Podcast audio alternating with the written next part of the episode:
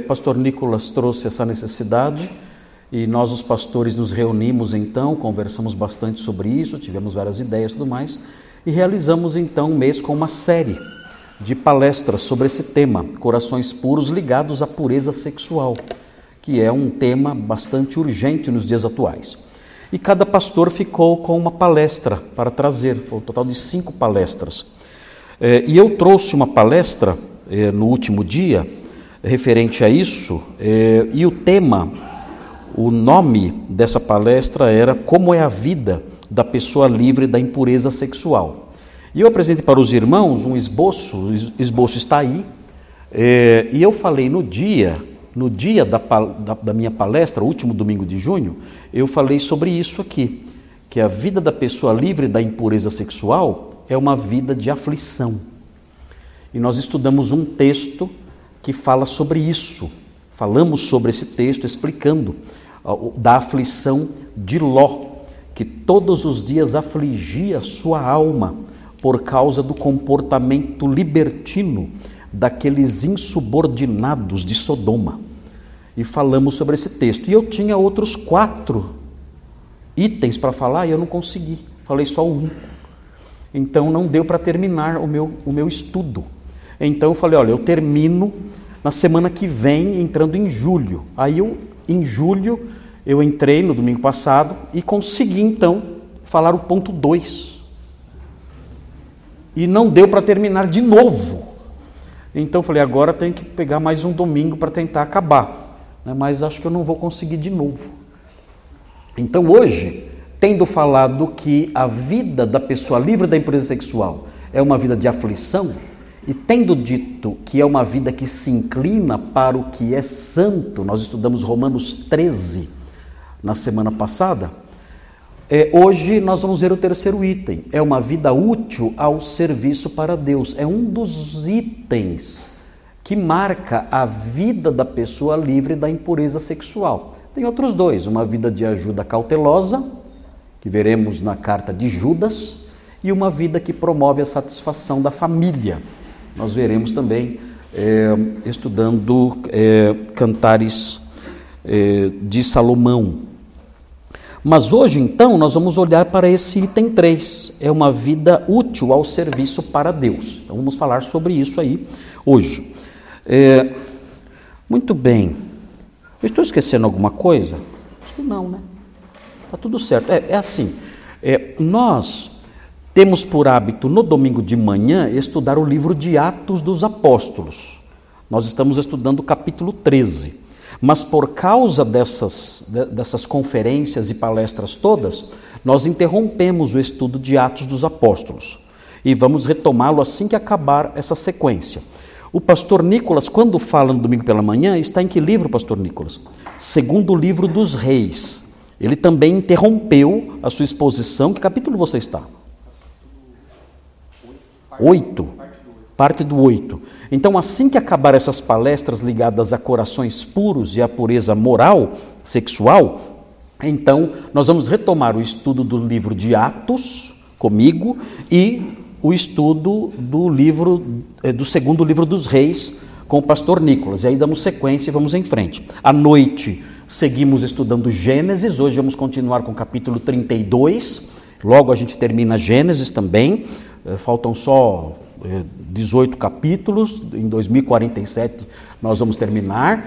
É, e nas quartas-feiras nós temos o estudo da carta aos Hebreus. Estamos terminando Hebreus, estamos no capítulo 13, versículo 9. Terminamos o versículo 9 na quarta que passou, vamos começar uma nova sessão agora na quarta-feira, então venha também na quarta. Muito bem, vamos então ver esse trechinho aqui, esse item aqui, o item 3, é uma vida útil ao serviço para Deus. Antes de, de falar sobre o texto que é, eu escolhi para fundamentar essa, essa é, tese, é, eu quero fazer uma digressãozinha rápida com os irmãos, com base no Salmo 19, 14. Dê uma olhadinha no Salmo 19, 14, é uma digressãozinha rápida aqui que eu quero apontar para vocês, que é muito importante.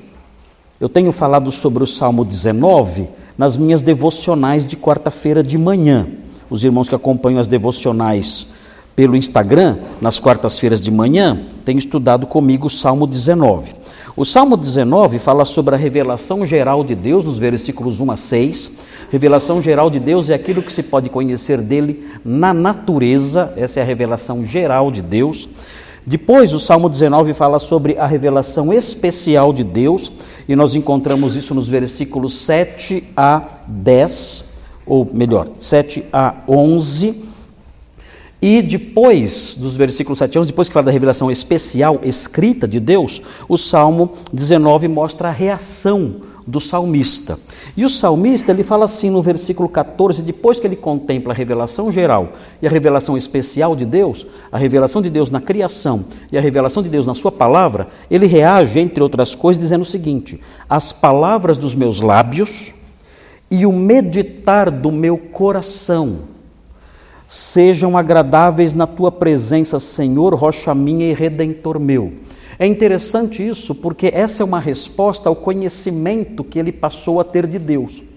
Ele conheceu a grandeza de Deus, seus atributos, o seu poder e a sua divindade por meio da observância da revelação geral. Ele fala sobre os céus que proclamam a glória de Deus, se concentra no trajeto que o sol faz no céu, mostrando a glória do sol, anunciando a todos a glória do Senhor.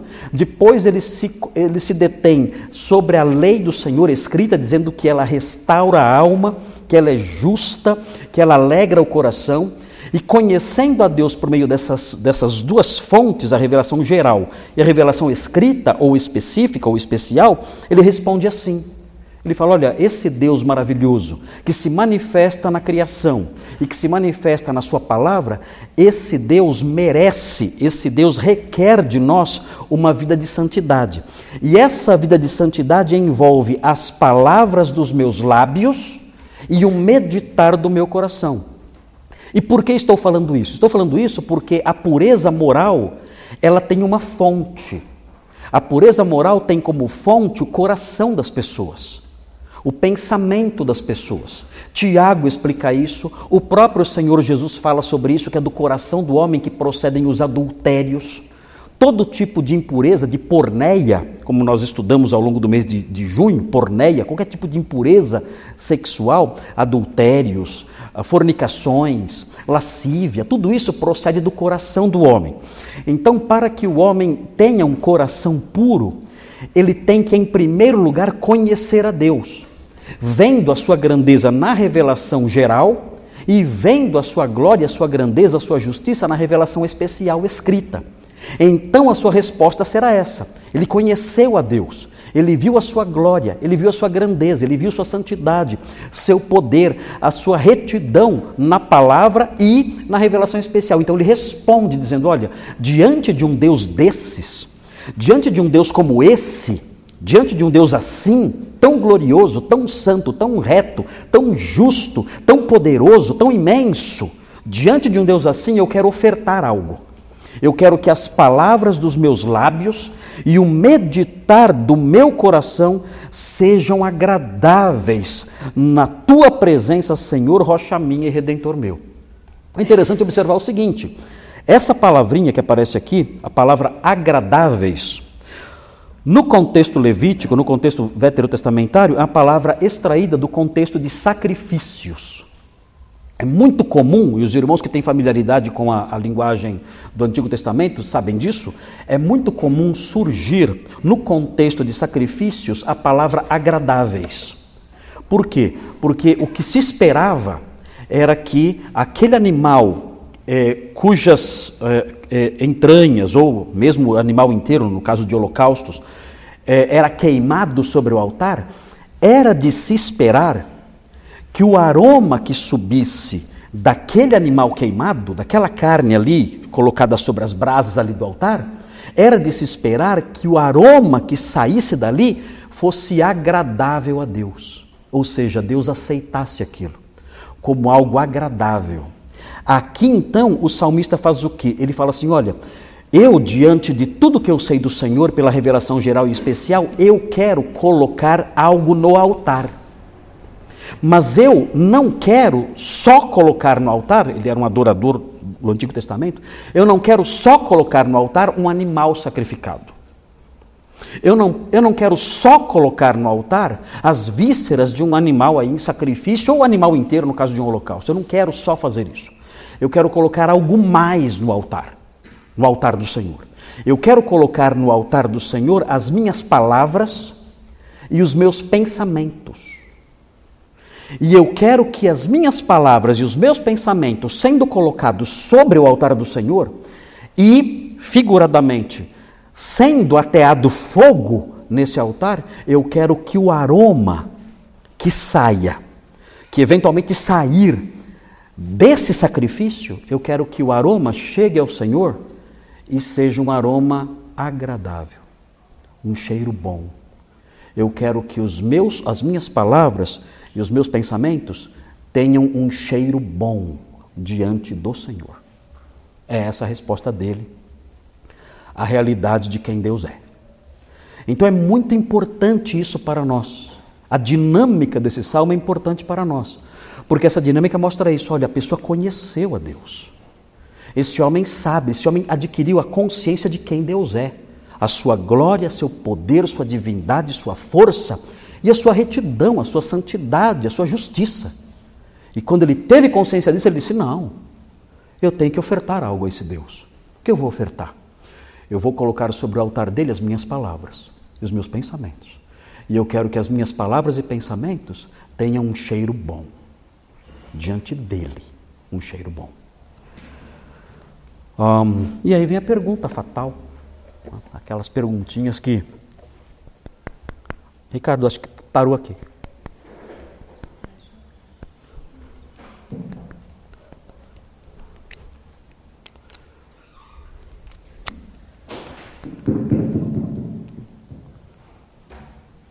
Acho que deu agora.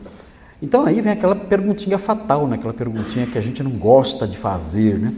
E a pergunta é a seguinte: se eu, se eu pegar as minhas palavras e os meus pensamentos, colocá-los sobre o altar de Deus e colocar fogo, qual é o cheiro que vai sair disso? Essa é a pergunta que eu tenho que fazer. Ah, no contexto de pureza sexual, de pureza moral, que envolve o nosso universo interior, que envolve o nosso universo mental, os irmãos sabem, da pornografia, prostituição mental, lascívia, pensamentos sujos e até palavras envolvendo isso, envolvendo moralidade sexual ou imoralidade sexual. Ah, existe tudo isso, o, o, o tema corações puros necessariamente passa por esse assunto. A questão terrível é essa. Se eu pegar minhas palavras e meus pensamentos e oferecer no altar de Deus, qual é o cheiro disso? Que cheiro isso tem? E se a resposta que eu der a mim mesmo não for uma resposta que me agrade, está, está havendo algo de errado na minha vida no que diz respeito ao conhecimento dele. Porque uma oferta de palavras e pensamentos santos e agradáveis a Deus é resposta ao conhecimento real que eu tenho dele. Eu sei quem Deus é. Eu aprendi na revelação geral e na revelação especial. Eu aprendi. E em face disso, então, eu ofereço isso. Agora, se eu desprezo quem Deus é, meus pensamentos e palavras serão podres, e o cheiro que sair disso, meu Deus, eu não quero estar perto para sentir. Então é muito importante essa dinâmica do salmo, muito importante.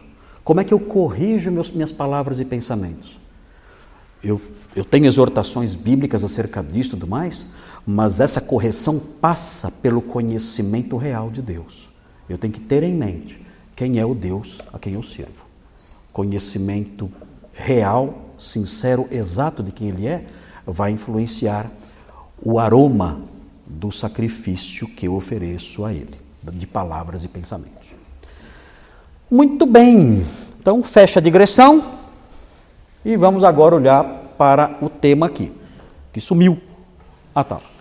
uma vida de serviço para Deus. O texto que eu escolhi aqui para falar sobre isso é o texto que se encontra em 2 Timóteo 2, 20 a 22. Então, abra sua Bíblia, 2 Timóteo 2, 20 a 22, e vamos ver de que modo esse texto nos ajuda a entender essas coisas.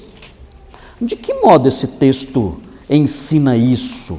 Que a vida de pureza sexual é uma vida de serviço para Deus.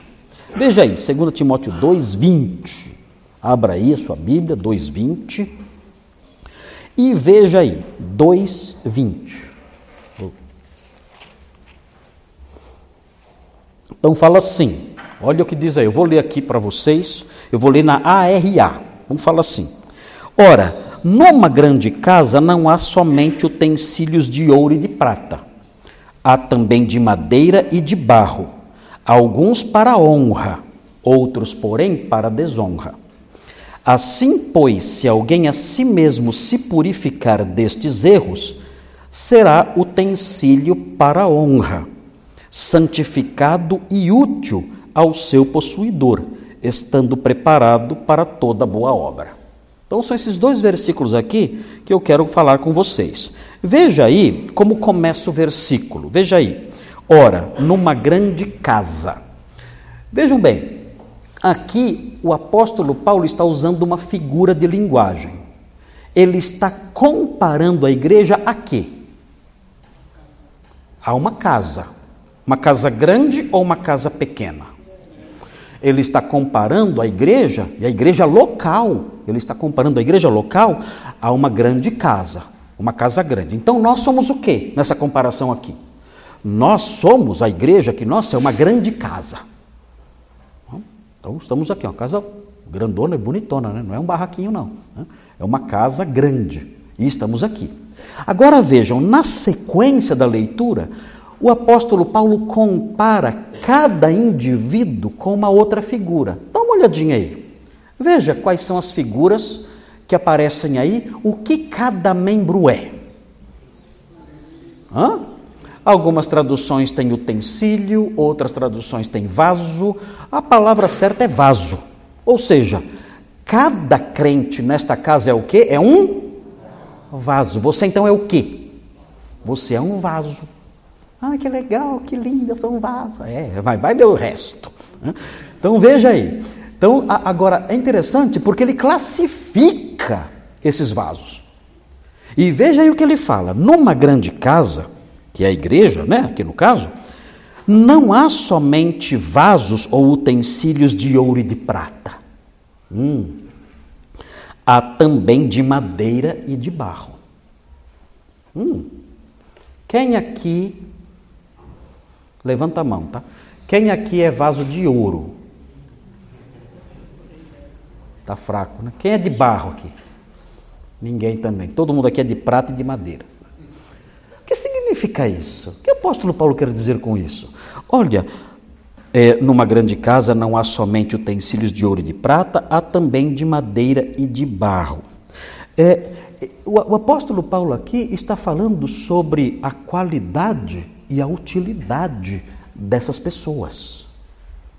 Há pessoas que são de qualidade alta, são pessoas de ouro e de prata, e há pessoas que são de uma qualidade inferior. E são pessoas que não são úteis. Hum, é terrível isso. Na sequência do versículo 20, ele explica um pouco melhor a diferença entre os dois tipos de vaso. Ele fala assim: alguns para honra, ou seja, alguns para ocasiões especiais, alguns que são dignos, são honrosos, são vasos usados para ocasiões especiais. Outros para desonra, ou seja, são vasos que, conforme ele vai explicar depois, são vasos que envergonham. São vasos que envergonham, são utensílios que não têm utilidade nenhuma. Você pode pensar na sua casa. uh, os utensílios que tem lá. Você tem aquele jogo de porcelana que você só tira da caixa quando o pastor vai te visitar.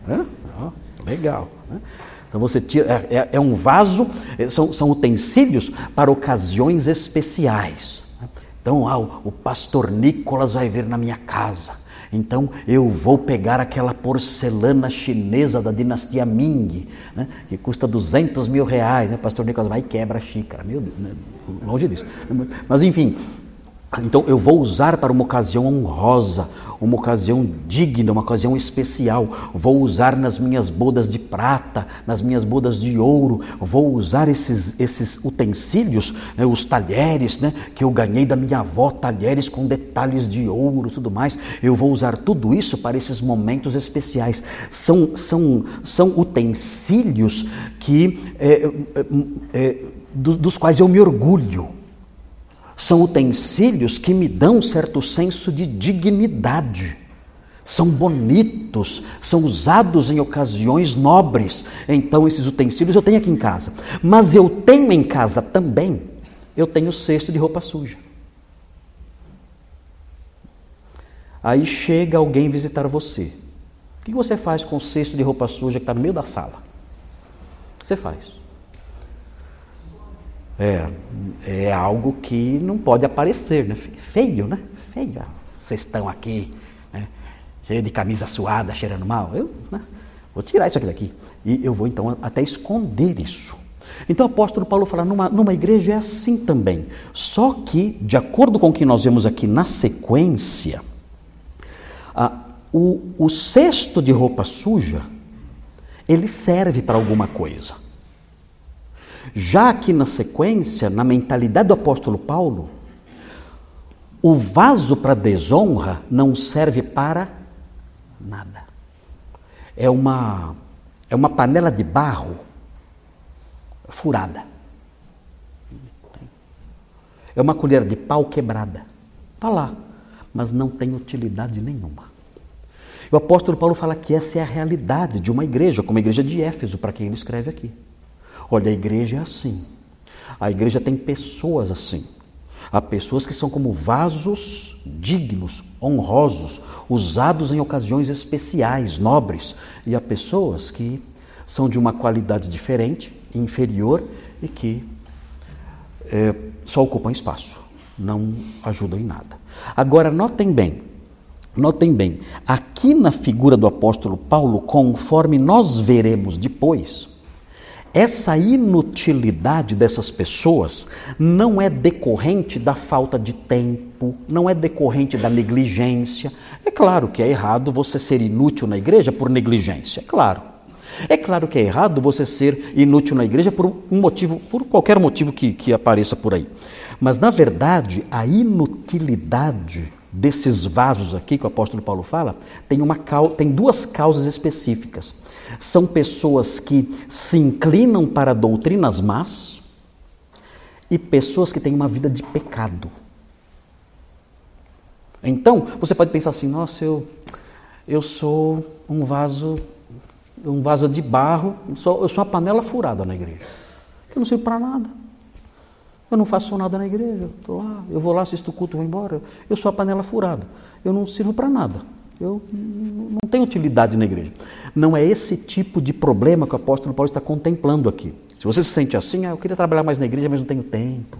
Queria me dedicar mais, mas minha, meu tempo não dá, tenho muitos compromissos, ah, tenho que cuidar da minha, da minha avó, tenho que cuidar da, do meu trabalho que me consome muito. É, é diferente esse problema. O problema aqui é outro. O problema aqui é a pessoa que é inútil por dois motivos. Ela abraça doutrinas falsas. E essas doutrinas falsas refletem na sua vida. A sua vida se torna uma vida suja, porque ela abraça doutrinas falsas.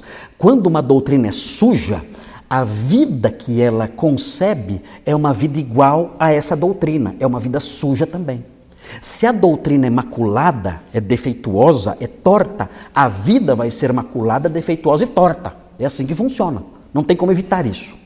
Então, aqui nesse texto, no ambiente em que esse texto está inserido, os vasos de barro e de madeira e que são inúteis são essas pessoas. são pessoas que se inclinam para doutrinas erradas, que abraçam ensinamentos falsos e, como consequência disso, suas vidas são sujas, o que envolve a impureza sexual. Essas pessoas que seguem nessa direção, que adotam conceitos errados, doutrinas erradas, nós vemos aí há pastores ensinando doutrinas falsas. Doutrinas falsas que desembocam em imoralidades aterradoras. Nós temos visto isso aí hoje em dia. Temos visto pastores ensinando isso, dizendo: olha, Deus não é mais como aquele Deus do Antigo Testamento. Deus não é severo como dizem por aí. Ele, Deus é Deus ele abre as portas para toda diversidade, é o que dizem por aí, né? Há pastores dizendo isso, ensinando isso. Isso são doutrinas falsas que levam a vidas apodrecidas e criam vasos de barro e de, e de madeira. Vasos que não servem para nada vasos inúteis dentro da igreja, que surgiram por causa de um conhecimento errado da doutrina, de uma doutrina mentirosa, maculada, e, consequentemente, geraram comportamentos imundos. Então é esse o problema que o apóstolo Paulo fala aqui. E isso vai transparecer na sequência. Veja o que ele diz. Ele diz assim, versículo 21. Assim, pois, se alguém se purificar destes erros, olha aqui, o que são os erros aqui? São desvios doutrinários. Veja qual é o ambiente em que esses versículos estão. Quem é então o vaso inútil? É o vaso que não se desviou desses erros. Qual é o vaso útil? É o vaso que se desviou desses erros. Agora, qual é a pergunta que eu, que nós, como estudiosos da Bíblia, temos que fazer a essa frase agora? Qual é a pergunta? Você olha assim, o, o, o, a frase é assim: Assim, pois, se alguém a si mesmo se purificar desses erros, qual é a pergunta que eu tenho que fazer agora a essa frase? Qual é a pergunta que eu tenho que fazer a essa frase?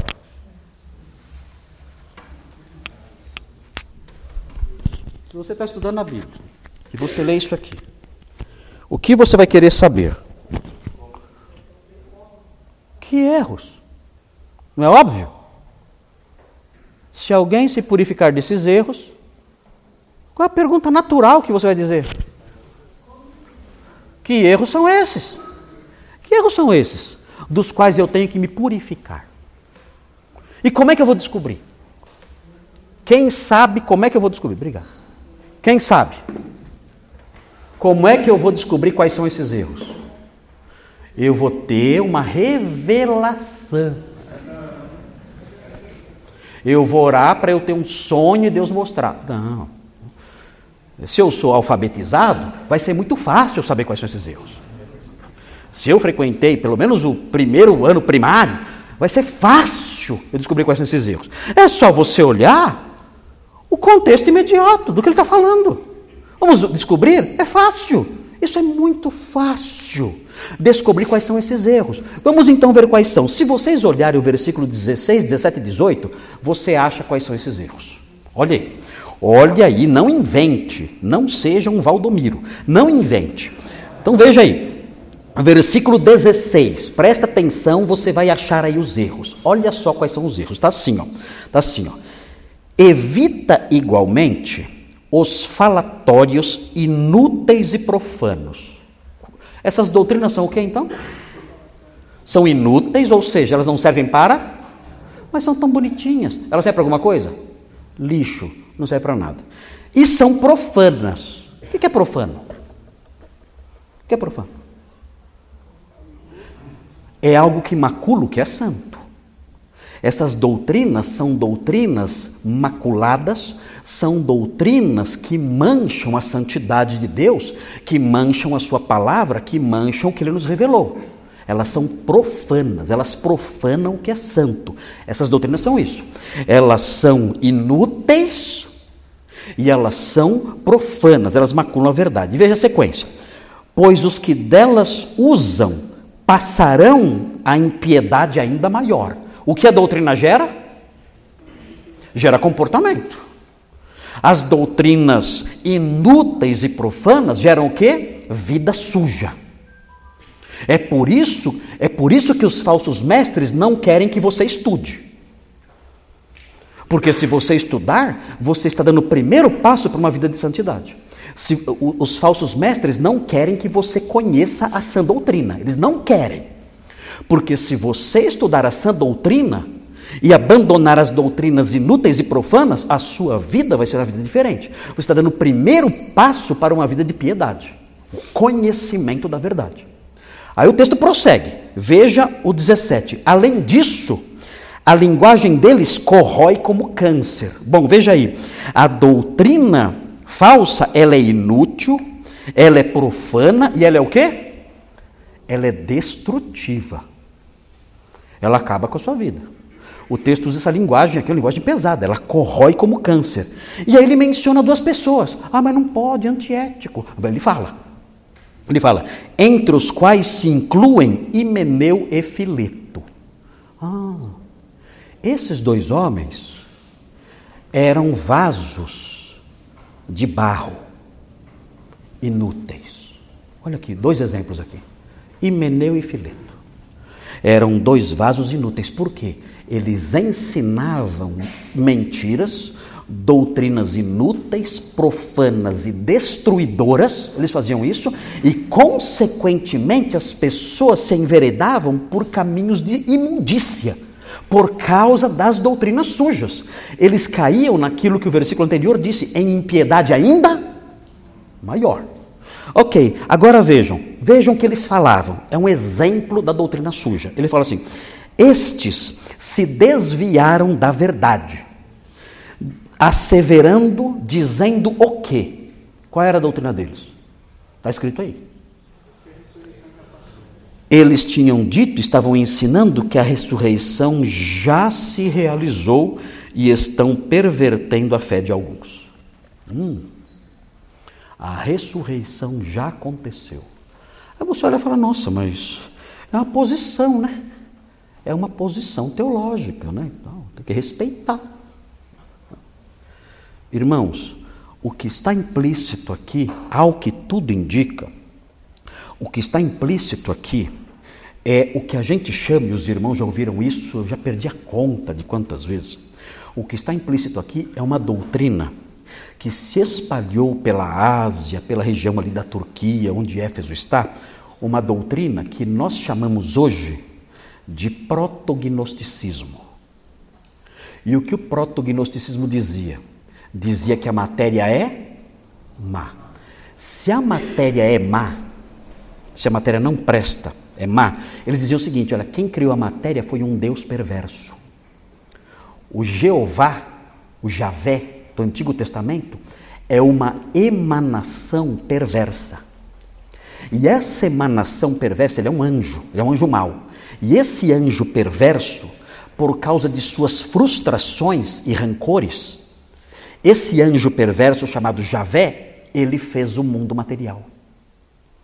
Então, todo o mundo material é criação de um Deus perverso, de um Deus mau. Consequentemente, o mundo material é um mundo mau. O seu corpo é físico ou espiritual? O seu corpo. Físico. Então, o seu corpo é mau o seu corpo não presta.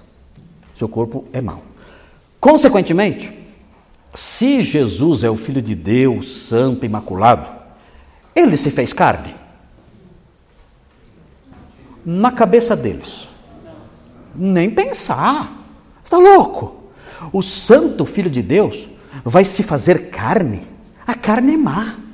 Não pode ser. Então eles negavam a encarnação. E outra coisa, se a carne é ruim, a matéria não presta, é possível alguém santo, por obra de Deus, ressuscitar dentre os mortos num corpo físico? De jeito nenhum. Então o que esses homens diziam? Olha, a ressurreição é espiritual. Ah, a ressurreição é espiritual. A ressurreição não é física. E mais, a ressurreição é espiritual e ela já aconteceu. Mas como? Aconteceu conosco, nós somos os pneumáticos, nós já ressuscitamos espiritualmente. Esse era o ensino. Quais eram as implicações disso? se o meu corpo é mau e o que é espiritual é, não é baculado pelo meu corpo, o que eu posso fazer com o meu corpo? O que eu quiser. O meu corpo é mau e ele não vai afetar o espírito. O espírito não tem nada a ver com o meu corpo. Então, se o meu corpo é assim, é mau, e, ele, e, e, e o que é espiritual não se, não se relaciona com ele, eu posso fazer com o meu corpo o que eu bem entender. Eu posso cair na lama? Posso. Na lama moral? Posso. Isso vai afetar meu espírito? Não. O espírito não conversa com as coisas, com as coisas materiais. O espírito está separado. Então, havia no século II, não aqui nesse período aqui, mas no século II, eh, quando essa, essa doutrina amadureceu, existiam os carpocratianos. Era uma seita gnóstica. Os carpocratianos. Eles são mencionados num livro chamado eh, Contra as Heresias, de um teólogo muito inteligente chamado Irineu de Leão. Irineu de Leão era, era o cara mesmo. Né? Irineu de Leão. Devia ser parente do Severiano, né? Severiano não é, não é Leão? Severiano. Então, Irineu de Leão. Então, Irineu de Leão ele foi o grande combatente do gnosticismo na Gália. Onde era a Gália? França, na França. Então, ele foi o grande combatente do gnosticismo na Gália. Ele combateu cerca de 800 seitas gnósticas. Era muito gnóstico, era demais. Você chutava uma lata de lixo, você ia três gnósticos rolando. Tanto gnóstico que tinha na Gália, era, muita gente. E ele combateu e acabou. Ele conseguiu. O cara ele era muito bom. Leia esse livro em casa, é, Contra as Heresias. Diria de Leão, ah, mas é da editora Paulo, é do diabo, eu vou para o inferno. Não, você pode comprar, não vai para o inferno. Leia, é muito legal. Ele é, ele é, um teólogo muito criativo, ele usa muitas ilustrações, ele é muito inteligente, esse, esse teólogo Irineu de Leão. Ele foi pastor, teólogo, escritor, muito, muito uh, profundo uh, o seu ensino e muito amplo, muito vasto. E ele fala, ele menciona os carpocratianos, os discípulos de Carpócrates. Ele dizia o seguinte: olha, nós, os carpocratianos, nós temos um conhecimento especial, então nós somos pneumáticos. E como pneumáticos, nós somos, nós somos como ouro. Nós somos como ouro. Se você pegar o ouro e jogar na lama, o ouro perde o seu valor? Perde? Não. Se alguém te der uma pepita de ouro toda suja de barro, você pega? Pega. Mas ela vai perder o valor porque está suja de barro? Não. Se alguém tiver, quiser me dar, venha. Né? Precisam trocar de carro. Enfim. Mas é, é, é um, é, é, é, algo que não afeta o valor do ouro. Ele fala assim: ó, nós, nós, nós somos ouro. Nós somos ouro. Os carpocratianos são ouro. Então nós podemos pular na lama Ei, nós podemos pular na lama, podemos, podemos fazer qualquer coisa, todo tipo de sujeira, todo tipo de imoralidade. Nós podemos praticar tudo isso, porque isso não afeta a santidade do nosso espírito. Amém, irmão? Pessoal, ah, amém. Gostei dessa doutrina. Essa doutrina é show. Irmãos, e eles praticavam coisas que não dá para imaginar. A sujidade dessas vidas. Decorrente do quê? Da ideia desses caras aqui. Ah, a ressurreição é espiritual. Ela já aconteceu, a matéria é má. Com isso, então, isso desembocava no que? Na imoralidade, impureza sexual. Sempre assim, a doutrina errada, ela, ela induz a pessoa a práticas imundas. O Irineu de Leão fala o seguinte: olha, os falsos mestres, eles só têm dois objetivos. Dois. Os falsos, qualquer falso mestre. Dois objetivos. Primeiro, ganhar dinheiro. Parou de novo aqui. Eu estou o quê? Eu mexi? Eu sou culpado? O que, que eu estou fazendo de errado? Assim? Eu fiz isso? Assim? Pode ficar assim? Ok. A idade vai chegando, a gente né, faz tudo errado. Mas enfim, eles diziam o seguinte: olha, os falsos mestres têm dois alvos. Primeiro, ganhar dinheiro, ganhar o seu dinheiro. Esse é o primeiro alvo, arrancar o que, você, o que puder de você. Não importa se você é pobre, rico, não interessa. Ele quer arrancar o seu dinheiro. Esse é o primeiro alvo do falso mestre. Segundo alvo, obter favores sexuais. Esse é o segundo alvo do falso mestre. Pode olhar para qualquer falso mestre. É um objetivo ou outro, ou os dois juntos. Ou os dois juntos. Ou obter favores sexuais, ou arrancar dinheiro das pessoas, ou os dois juntos. Todos são assim. Todos. Então, esses falsos mestres aqui, eles faziam isso. Eles, eles ensinavam essas coisas, e qual era o objetivo? Induzir as pessoas a práticas de imoralidade sexual. E o apóstolo Paulo explica então que no final isso tudo torna a pessoa inútil no serviço de Deus. Vamos ver, olha, é interessante observar. Veja aqui, veja aqui o versículo 6 do capítulo 3. Dá uma olhadinha. Olha o que eles faziam. 3,6. Está aí pertinho aí. Só virar a página, você encontra aí o 3,6. Olha o que eles fazem. Olha, olha o que eles faziam. Bicho pilantra. Olha o que eles faziam. 3,6. Pois entre estes se encontram os que penetram sorrateiramente nas casas. Hã? Aqui a linguagem lembra uma serpente.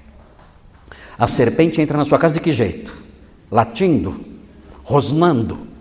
Fazendo barulho? Não. Como é que a serpente entra na sua casa? Hã? Sorrateiramente. Quietinha, né? Quietinha. Eu sei, porque na minha casa vira e mexe entrada. Quando eu, no Atibaia, quando eu mudei para lá, o que eu cansei de matar de cobra, não está no gibi. Né? Matei um monte de cobra. Eu era o grande caçador das cobras de Atibaia. Acabei com as cobras de Atibaia.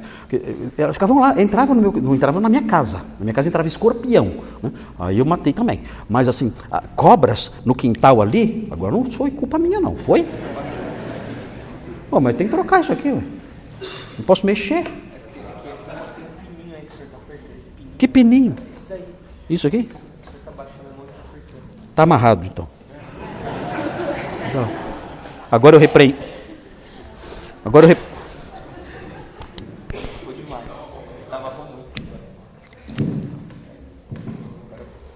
Agora eu repreendi, vai funcionar. Enfim, é, elas, elas entravam sorrateiramente no meu, no meu gramado e ficavam ali, esperando uma oportunidade de destruir, de, de destruir, de, de, picar alguém, de matar alguém. A Simone via, às vezes, Marcos, tá, tá. Eu ia lá, eu chegava lá, estava lá quieta. Assim. Eu não falava nada quando chegava. Não, não, fazia barulho, quieta assim. Eu olhava para ela, ela para mim. Mas ela nem olhava assim, só fazia assim. Só. Ah, falava, agora é eu ou você. Agora eu ou você. E ela ali quietinha, na boa, só ali na espreita, esperando para picar. Então, Aqui acontece isso também. A linguagem aqui lembra isso. Uma serpente entrando sorrateiramente na casa. E olha só o que eles faziam. Olha só a pilantragem. Agora não. Olha só a pilantragem. Olha só. Eles, eles penetram sorrateiramente nas casas e conseguem cativar. E aí vem um grupo. Um grupo que tem cinco características. Primeira característica: elas são jovens, são mulherinhas. Elas tinham no máximo 1,40m de altura. É isso? O que significa mulherinhas? O que significa mulherinhas? Qual, qual é o significado de uma expressão como essa? Mulherinhas. O que significa isso? Hã? São mulheres fracas. Mulheres fracas na cabeça. Mulheres fracas, não, elas são pequenas, elas são pequenas em termos psíquicos. Ela, ah, não tem condição. Elas são pequenas, elas são pequenas em termos de juízo. Elas são pequenas em termos de de discernimento. É nesse sentido que elas são mulherinhas. Dessa primeira qualidade. Elas têm, não quero mais isso aí não. Elas têm, elas têm uma mentalidade, uma cabeça, um juízo, ó, pequenininho assim. É isso que elas são. Mulherinhas nesse sentido. Agora, notem bem, tem mais qualidade. Vocês conhecem gente assim ou não? Conhecem mulherinhas? Quem conhece mulherinha, levanta a mão. Eu conheço. Quem é mulherinha aqui? Tem alguma mulherinha aqui? Nenhuma? Ok. Ótimo. Porque a mulherinha é assim. Ela tem a cabeça pequena. Ela não tem discernimento. Ela é levada com facilidade. Essa é a mulherinha. Fuja da mulherinha. Então, vocês jovens solteiros, né? se conheceu a mulherinha, foge. Só mulherão. No sentido da cabeça, viu? Não é? Ok, obrigado, Moreira. Obrigado. Veja, vejam a, a, segunda, a segunda característica delas. Elas são mulherinhas. Onde estou aqui? Onde estou aqui? Ah, 3, 6. Aqui. Sobrecarregadas de pecados. Ah, o que significa isso? Gente, aqui significa significa que elas andam debaixo de um fardo tão grande de pecados que você sequer consegue ajudá-las. Elas próprias não conseguem se livrar disso. Elas são pessoas com a mentalidade comprometida, com o juízo comprometido, e elas são sobrecarregadas de pecado no sentido de que elas não conseguem se livrar desses fardos. E é difícil até ajudá-las. Elas estão debaixo de um peso enorme de comportamento imoral. Vejam a sequência, outra característica delas. Veja aí. Sobrecarregadas de pecados, conduzidas de várias paixões. Olha só. Esses homens conseguem tirar proveito disso, das inclinações pecaminosas dessas mulheres. Vejam, esses são os falsos mestres. Eles entram nas casas, conseguem cativar essas mulherinhas, conseguem tirar proveito das inclinações delas, da falta de entendimento delas, da falta de maturidade delas. Olha o que o texto fala: que aprendem sempre. Elas eram muito estudiosas, não é isso? Não, não é isso. Mas está dizendo que elas aprendem sempre, não é isso. Aqui, essa expressão significa que elas viviam atrás de doutrinas novas. O tempo todo. O tempo aparecia uma novidade, elas queriam aprender. Aparecia outra novidade, queriam aprender. Apareceu alguém dizendo: Olha, é, agora quem, é, é quem falar está amarrado, expulsa demônio. Ah, aprendi mais uma. E corria atrás daquilo. Apareceu outro falso mestre. Olha, agora é, quem tiver dente de ouro, lembra dessa época? Dente de ouro? Ah, quem tiver dente de ouro é sagrado, é uma pessoa santa. Ah! E corria atrás daquilo. Sempre aprendendo novidades. Qualquer novidade que aparece, elas aprendem. Aparece um novo pregador, né? um pregador da moda. Ah, tudo voando para lá. Passou aquela moda, surge outro pregador da moda, gritando um monte de, de lixo. O que acontece? Desculpe o efeito sonoro, né? mas é, é, é, é aquela coisa. Ah, essa é a novidade agora? É, não. Nossa, esse pregador é uma benção, ele tem a unção, ele tá... Aí aparece outro, outro, dizendo um monte de atrocidade. Mais uma vez. Aprendem sempre. Qualquer novidade, elas correm atrás. E o texto prossegue, tem mais uma característica. Elas aprendem sempre e jamais podem chegar ao conhecimento da verdade. Aprende sempre atrás de uma novidade. E nunca, nunca chegam ao conhecimento da verdade. Quem se aproveita delas? Falsos mestres. Ensinam essas mentiras sorrateiramente, tira proveito delas, elas adoram novidade. Ah, doutrina nova, nossa, eu, eu não posso ficar fora disso e correm ali atrás dos novos pregadores, das novas doutrinas o tempo todo, e na realidade são vítimas de pessoas perversas e acabam caindo em imoralidades assustadoras, seguindo suas paixões, motivadas por esses falsos mestres. Então, aqui o que nós temos aqui, aqui o que nós temos são mais exemplos de vasos inúteis, de vasos de barro, de vasos de madeira que não servem para nada. Paulo fala: na igreja tem gente assim. Na igreja tem gente que segue doutrinas falsas e cai em imoralidades horríveis, e essa pessoa é então um vaso inútil, um vaso vergonhoso, um vaso indigno, um, um vaso que causa vergonha para o dono da casa. Vejam então a sequência aí. Vejam aí, vejam também, vejam também. Deem uma olhadinha nos versículos 24, 25 e 26. Meu tempo está apertado, né? Vou correr aqui. Meu tempo está apertado. Veja aí, 24, 25 e 26. Vai falar mais, vai falar mais sobre a pessoa que segue nesses erros. O que eles acabam fazendo. Quem segue nesses erros, como aquelas mulherinhas, e se torna alguém inútil, veja o que mais eles acabam fazendo. Olha, é assustador.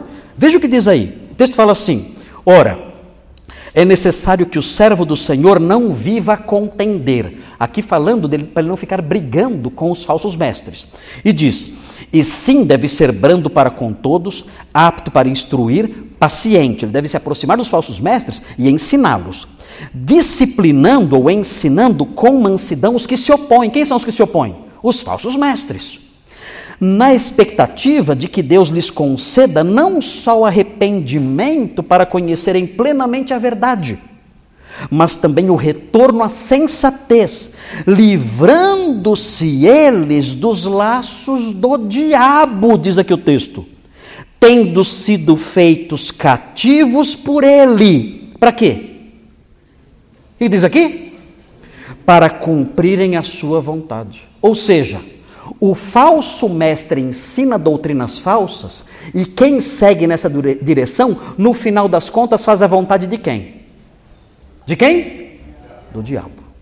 Então, o que nós aprendemos aqui é que a pessoa que segue por uma doutrina mentirosa, ela se torna inútil no serviço a Deus, e ela se torna inútil no serviço a Deus porque, entre outras coisas, ela adota práticas reprováveis. Como aquelas mulherinhas, ele, ela começa a seguir novidades e abraçando paixões. Como esses homens aqui, eles começam a fazer a vontade do diabo. Tudo isso por quê? Porque abraçaram mentiras. E essas mentiras geraram sujidades em suas vidas. Então é assustador isso. Agora notem bem, o texto prossegue, o texto prossegue aqui. Ah. Deixa eu achar aqui que eu caminhei muito aqui para frente. O texto prossegue aqui e fala, e fala, é, é, sumiu aqui meu.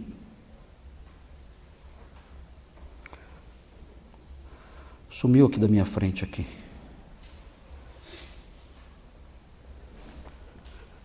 Gente, o que aconteceu com o meu estudo aqui? Desapareceu.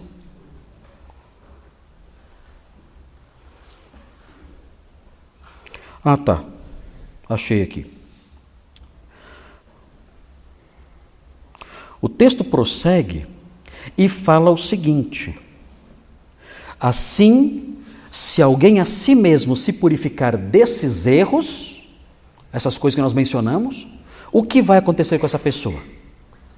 Três coisas aparecem aí. O que vai acontecer? Em primeiro lugar, o que vai acontecer com essa pessoa?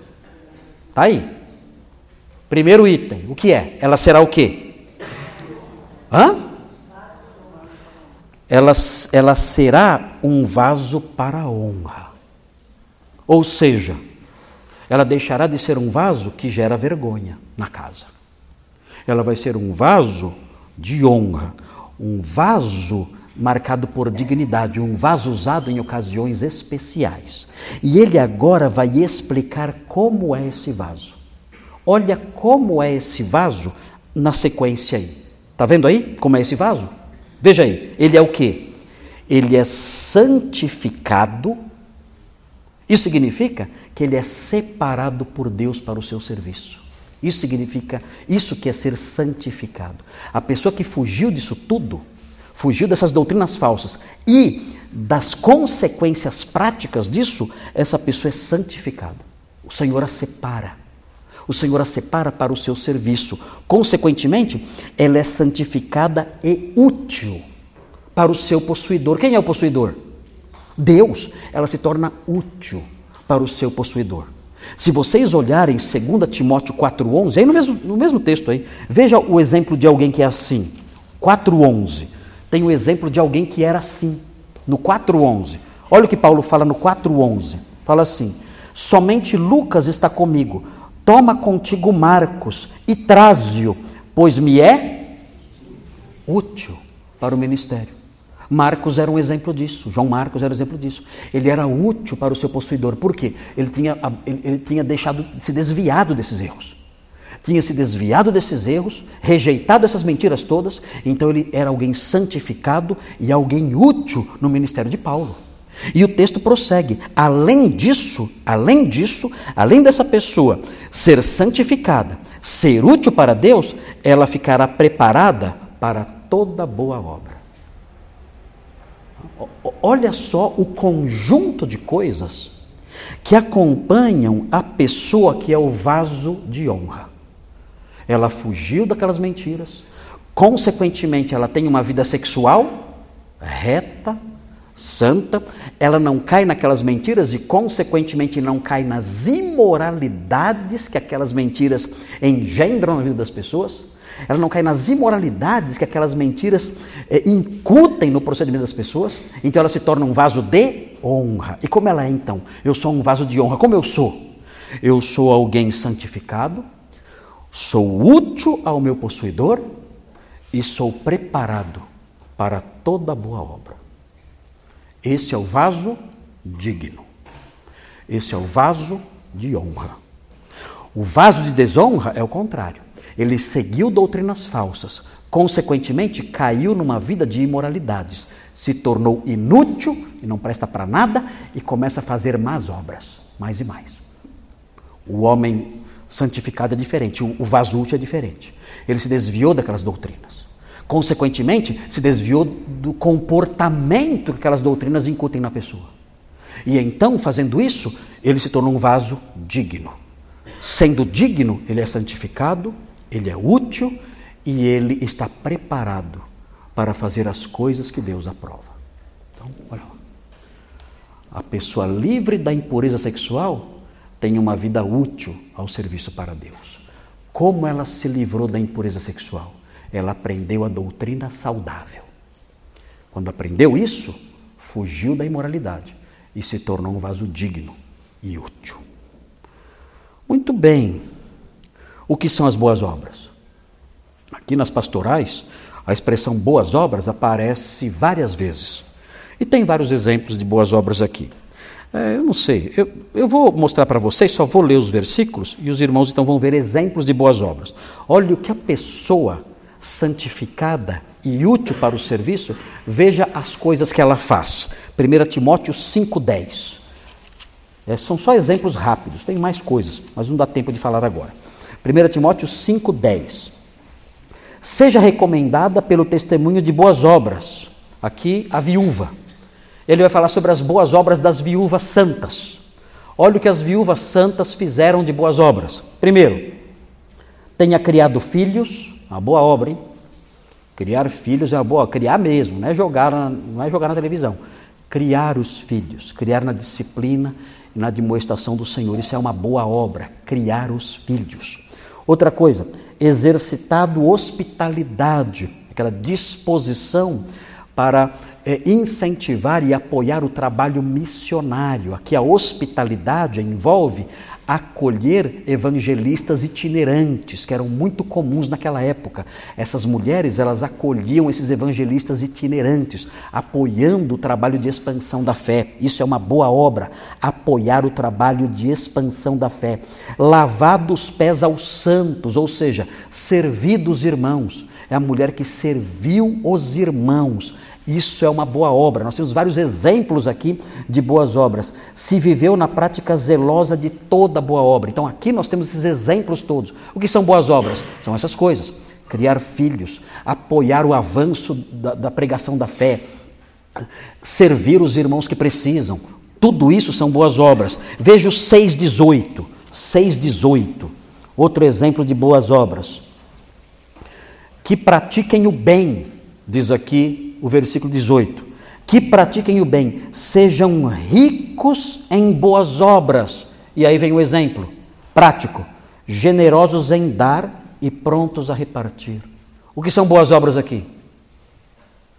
Boas obras aqui são os frutos da generosidade. É a pessoa que dá daquilo que ela tem, que reparte daquilo que ela tem. E isso são boas obras. Outro exemplo de boas obras, Tito 3,14. Tito 3,14. Outro exemplo, é o último exemplo aqui de boas obras. Tito 3,14. Veja aí. Agora, Tito 3,14. Quanto aos nossos, que aprendam também a distinguir-se nas boas obras. Ele menciona. E aí fala a favor dos necessitados, para não se tornarem infrutíferos. O que são boas obras aqui? É a pessoa que socorre os necessitados. Então, tudo isso são boas obras. Então, o que acontece com o crente? É simples o processo. O que acontece com o crente ah, que é útil para Deus? Bem, ele rejeitou doutrinas falsas, consequentemente, a vida de sujidade se afastou dele, então ele foi, se tornou digno se tornou um vaso digno, um vaso de honra. E como vaso de honra, ele é descrito por esses termos. Ele, ele é santificado, ele é útil para o seu possuidor e ele está preparado para fazer todas essas coisas aqui. Ah, esse é o vaso de honra. Então, queridos, nós temos aí esse item e fica a pergunta para todos nós. Eu sou um vaso de honra aqui na igreja.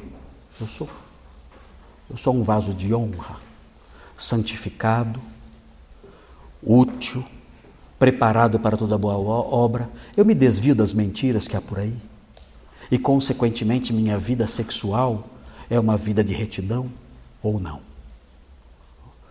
Tudo começa na recepção de doutrinas falsas. Se eu acolho a mentira, minha vida será suja. Se a minha vida for suja, eu serei um vaso de desonra. E sendo um vaso de desonra, eu serei inútil, não prestarei para nada, só vou envergonhar o Evangelho. Então que o Senhor nos ajude, cada um de nós avalie a si mesmo e cada um aqui seja um vaso de honra.